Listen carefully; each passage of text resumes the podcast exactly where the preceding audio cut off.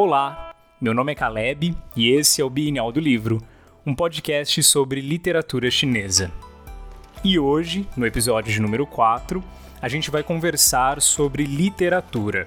De onde vem a palavra literatura em mandarim, como ela era entendida na antiguidade, e a gente vai usar de inspiração o título de um livro de um autor chamado Liu Xie.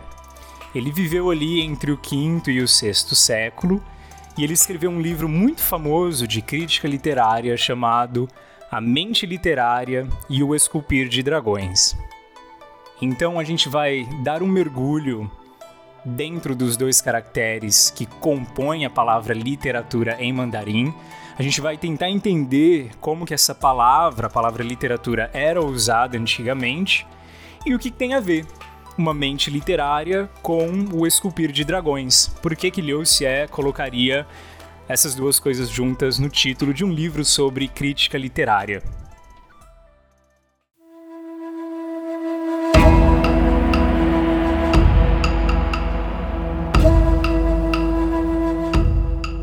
Primeiro é bom a gente já entender que a palavra literatura em mandarim, que seria Wanxue, Wanxue, ela é usada bastante diferente hoje de como ela realmente foi usada por muito tempo na China da antiguidade. Bom, então a gente vai dividir a palavra literatura em duas partes, porque são dois caracteres, né? O caractere de wan e o caractere de, de xue. E a gente vai falar primeiro sobre é, o caractere wan e como ele era compreendido e como que ele veio a existir e se desenvolveu. Bom, a palavra wan, na forma mais antiga dela, é bem bonitinho e dá para ver bem nitidamente que é a forma de uma pessoa. É uma pessoa em pé, com os braços abertos para baixo, dá para ver as duas pernas assim perfeitamente, é a representação de uma pessoa em pé. Mas talvez é, o mais interessante sobre esse caractere é que na parte do peitoral, na parte do peito dessa pessoa, tem é, como se fosse um X, duas linhas cruzadas, né, representando o que para a gente seria hoje um X, mas tem essa, essa formação de duas linhas juntas ali, é, grudadas ou desenhadas ou em cima é, na parte peitoral dessa pessoa que está em pé de braços estendidos. Bom, e a primeira explicação que se dá então para esse caractere naquela época é que Wan, então, significaria um adorno ou um padrão decorativo. E, e por que um padrão decorativo? E são duas imagens que explicariam muito bem o significado desse caractere como adorno ou um padrão decorativo. Uma é a imagem desses vasos muito antigos que eram decorados de alguma forma, pintados com linhas é, com linhas retas ou linhas onduladas e às vezes os pontinhos, mas esse padrão decorativo é, seria a primeira ideia que explicaria o caractere de one. E a segunda imagem é, vem da forma como esse caractere apareceu pouco tempo depois da sua forma mais antiga, que já trazia o radical de seda, do tecido em seda do lado esquerdo. Então a ideia seria um tecido de seda muito fino e muito delicado sendo estendido ou sendo jogado assim numa superfície plana.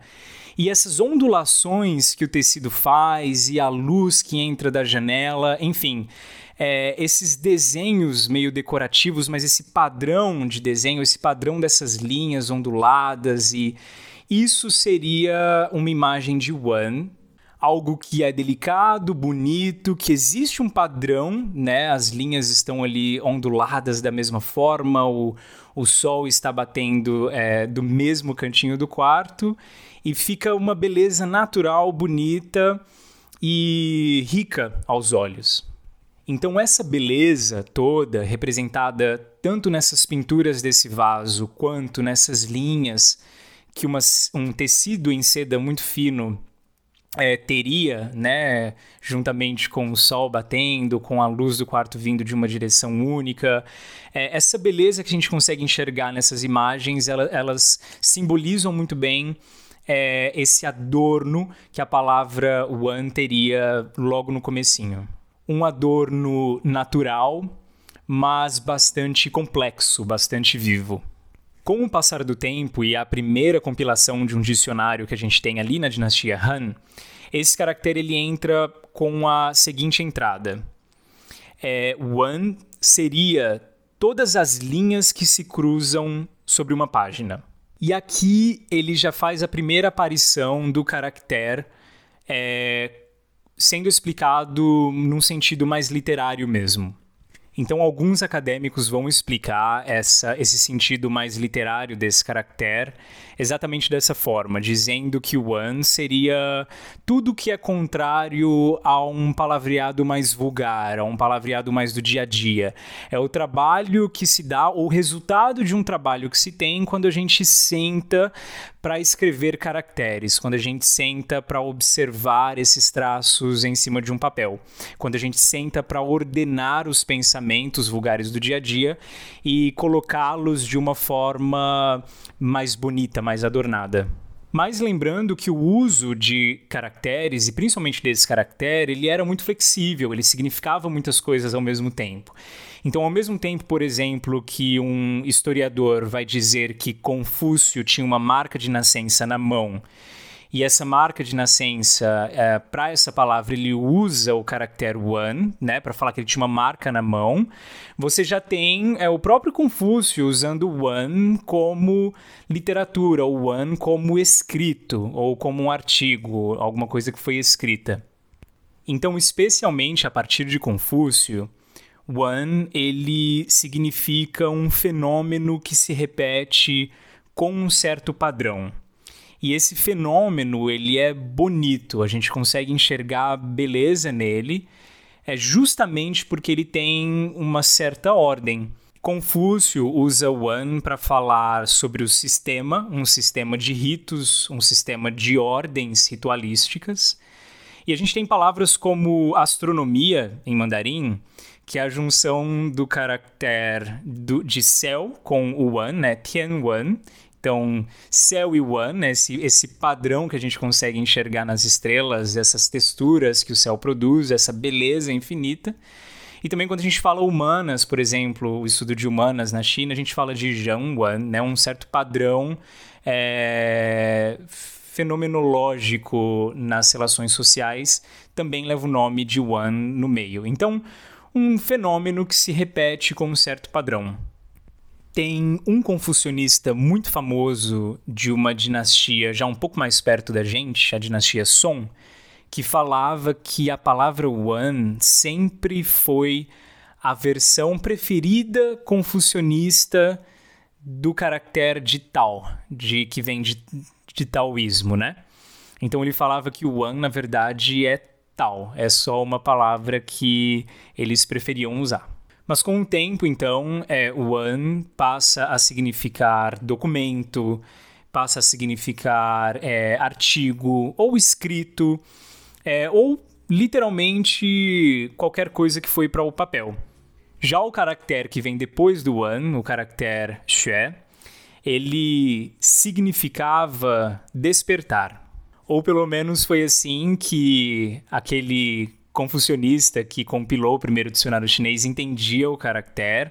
Ele veio com essa ideia de que ele significava despertar ou despertamento, é, e também foi bastante apoiado por confucionistas depois.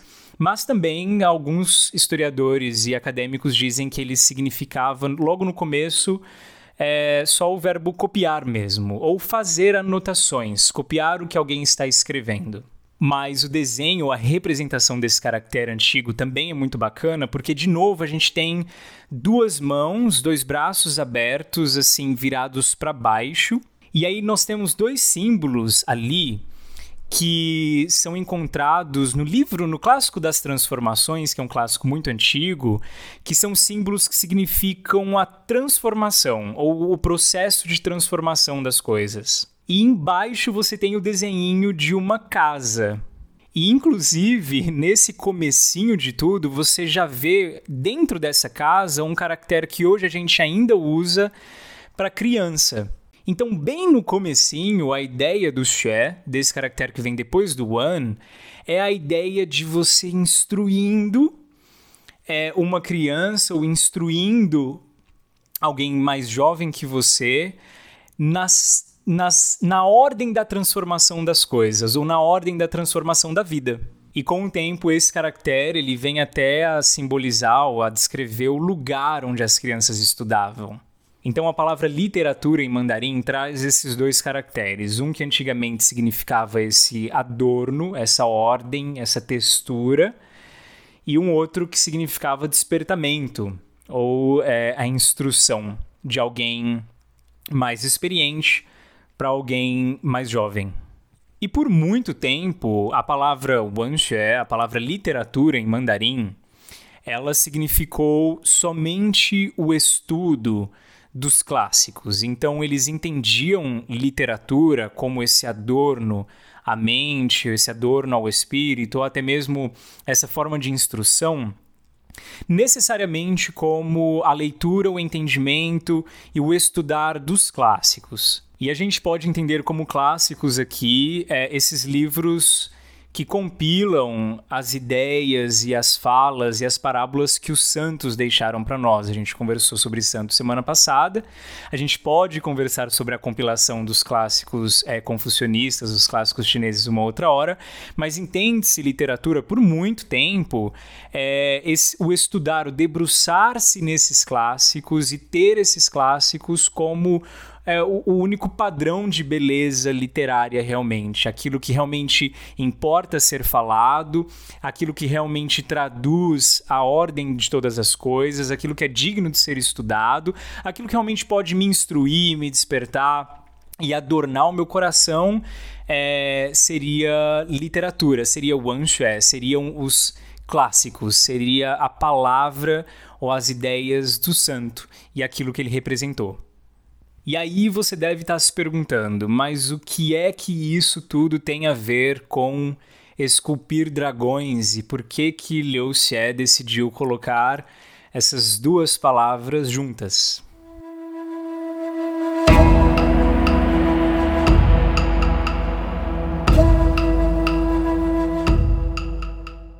E é o seguinte: o nome do livro em mandarim tem quatro caracteres: Wan, Xin, Tiao Long.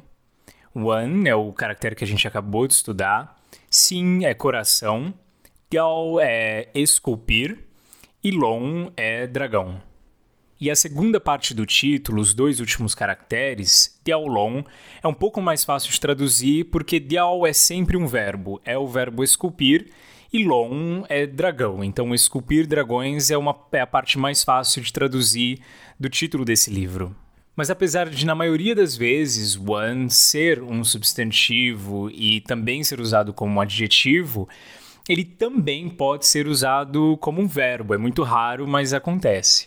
E quando ele é entendido como um verbo, como uma ação ao coração ou uma ação à mente, ele traz uma beleza que a gente só consegue entender estudando o caractere como a gente acabou de fazer, sabendo que ele realmente significava sozinho. E essa é uma das grandes ideias de Liu Xie aqui estampada, escancarada no título do livro dele, que é a ideia de que a gente pode dar uma certa ordem e beleza ao nosso coração através da literatura. E ele convida a gente a fazer isso, a marcar o nosso coração, a adornar o nosso coração com, com uma certa ordem, da mesma forma como a gente esculpiria um dragão. Agora, imagina você esculpindo um dragão, linha por linha, escama por escama, detalhe por detalhe, e esse projeto, o resultado final, ele vai depender do amor e da atenção e da disciplina que você colocar é, nesses mínimos detalhes das escamas do dragão, desse padrão, né, dessa ordem do corpo dele. É, senão ele não vai ficar uma coisa perfeita, não vai ficar uma coisa bonita se os mínimos detalhes não estiverem sendo esculpidos perfeitamente. E é a sua disciplina, é a sua atenção e é a sua perfeição que vão contar para que cada escama, para que cada linha do corpo desse dragão esteja perfeitamente em ordem, perfeitamente desenhada, perfeitamente alinhada, para que o trabalho final seja considerado magnífico ou esplendoroso.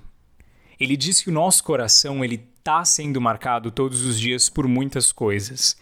E no meio de toda essa bagunça, de todo esse caos, ele convida a gente a dar ordem ao nosso coração, trazendo essa beleza natural das coisas, adornando a nossa mente com literatura boa, com clássicos, com ideias que transcendem culturas e, e tempos e dinastias e governos. E é exatamente com essa busca pela perfeição que você teria esculpindo um dragão que Liu te convida a se debruçar sobre literatura.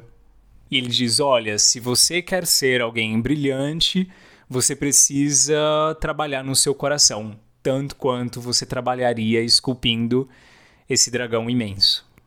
E todo o livro de Liu Xie, o livro Uma Mente Literária e o Esculpir de Dragões, é na verdade uma chamada à diligência, uma chamada ao ensino, uma chamada à produção literária mas é um grito de Liu Xie dizendo: olha, você precisa levar essa coisa de literatura a sério, porque ela tem o poder de marcar o seu coração e ela vai ordenar a sua mente e vai adornar o seu espírito se você conseguir ser tão diligente quanto quanto seria necessário para o esculpir de uma estátua de um dragão.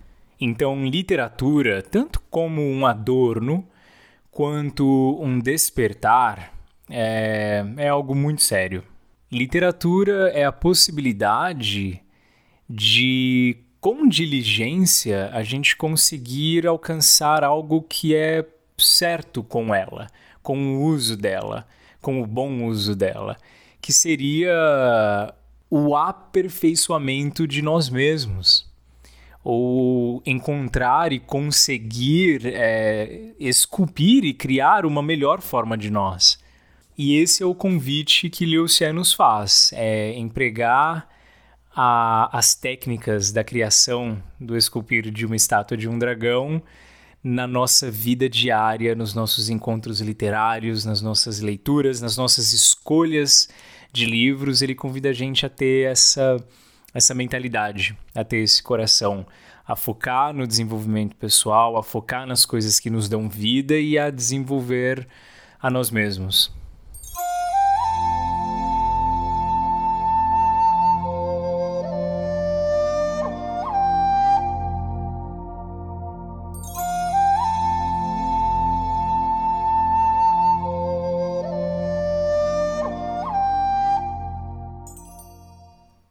Meu nome é Caleb Guerra e eu acho que por hoje é só. Esse foi o quarto episódio do Bienal do Livro e eu espero que você tenha gostado. E lembrando, mais uma vez, que esse é um podcast semanal, então eu espero ver você aqui de novo na semana que vem para a gente conversar mais sobre literatura chinesa. Abraço e até a próxima.